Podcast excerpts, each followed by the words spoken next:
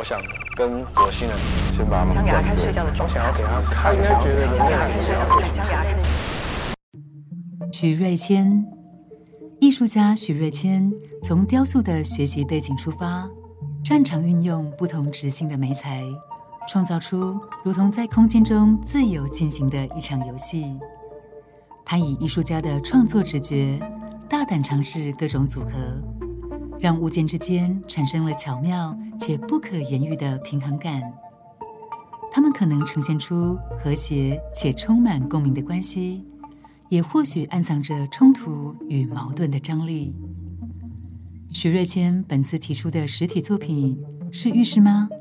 将展场的天花板当作安置作品的基地，让这些物件像是从天花板延伸出来。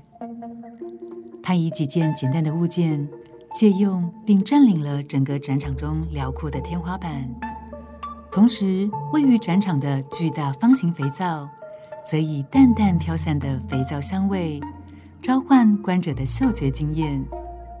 线上作品《材料行》是徐瑞谦与声音艺术家彭业生共同打造的一个雕塑材料行路。